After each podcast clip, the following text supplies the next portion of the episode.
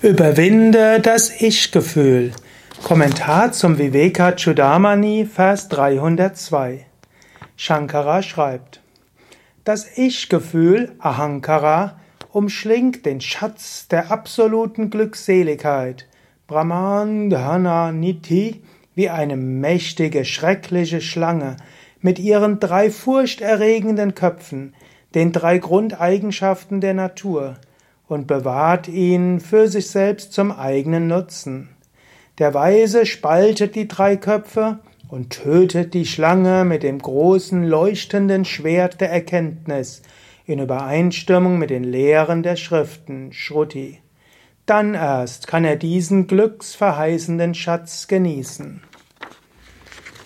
Du bist das unsterbliche Selbst, du bist der Atman. Und was ist dieser Atman? Satchit Ananda. Ananda, Freude. Brahmanda nennt er das, oder Brahmananda, Brahmananda, die Freude des Selbst. Brahma, das Selbst, das Absolute. Und das ist deine wahre Natur, Ananda. Und das ist dein Schatz, nach dem strebst du. Und es ist immer wieder wichtig zu verstehen, danach suchst du. Du suchst nach diesem Schatz des Selbst. Du willst herausfinden, wer bin ich? Letztlich jede Art von Freude, die du suchst, ist letztlich eine Widerspiegelung dieser unendlichen Freude in dir. Und woher kommt es, dass du diese Freude, Freude nicht erfährst? Er sagt hier, wegen Ahamkara, Ich-Gefühl. Das Ich-Gefühl hat drei verschiedene Köpfe, also wie eine Schlange mit drei Köpfen. In Indien sind Schlangen oft verwendet für unterschiedliche Beispiele.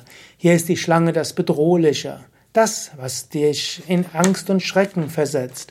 Drei Köpfe, drei Gunas, Sattva, Rajas und Tamas. Du hast Tamas, Rajas und Sattva. Ich nehme an, du kennst diese drei. Tamas, Trägheit, Dunkelheit, Depressivität, Faulheit. Rajas, Unruhe.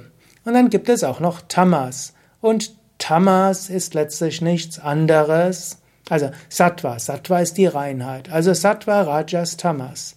Und er sagt, wie überwindest du das? Du überwindest das, indem du diese drei spaltest zunächst einmal. Das kann man unterschiedlich interpretieren. Man kann sagen, man spaltet jeden einzelnen Kopf.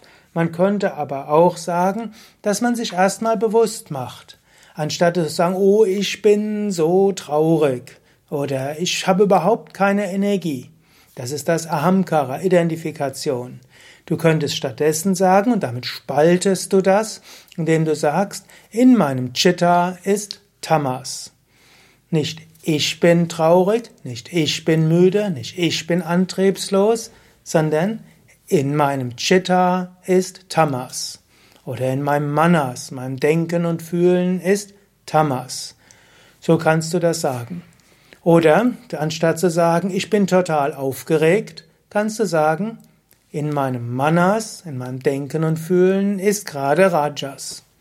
Oder anstatt zu sagen, ah, ich fühle mich so leicht und ich hatte so tolle Erfahrungen, sagst du, mein Manas ist gerade sehr sattweg.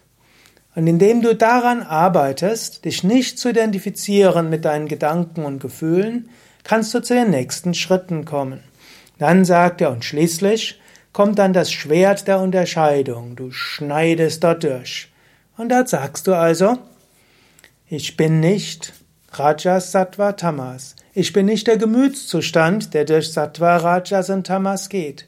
Ich bin das unsterbliche Selbst.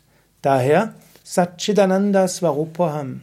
In diesem Sinne zunächst Spalte. Spalte heißt, spalte zum einen Sattva Rajas Tamas und zum zweiten spalte das Ich von dem Gemütszustand.